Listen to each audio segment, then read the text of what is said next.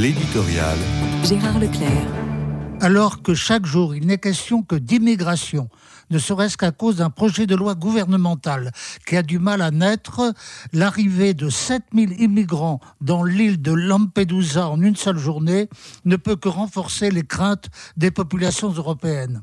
Évidemment, l'Italie est en première ligne, submergée par les arrivants. Giorgia Maloney, qui dirige la coalition gouvernementale à Rome, somme l'Union européenne de lui venir en aide. Mais en quoi peut consister une telle aide? Répartir entre les différents pays de l'Union cette foule d'arrivants, essentiellement des jeunes fuyant leur continent d'origine pour trouver en Europe le séjour dont ils rêvent on a tout à fait raison de dire qu'un phénomène de cette ampleur ne saurait se régler dans le seul espace national. Mais il dépasse aussi les frontières de l'Europe. Ses dimensions sont mondiales. Les dirigeants européens discutent d'ores et déjà et signent des accords, aussi bien avec la Turquie, la Libye.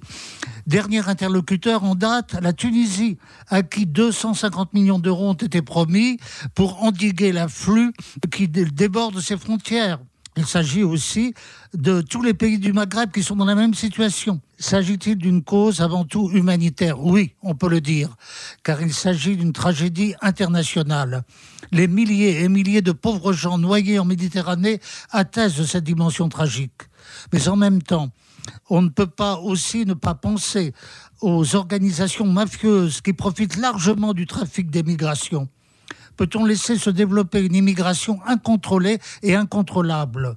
Personnellement, je n'ai aucune solution globale, a fortiori miraculeuse à proposer. Le pape sera à Marseille dans quelques jours pour intervenir très précisément sur les problèmes de la Méditerranée.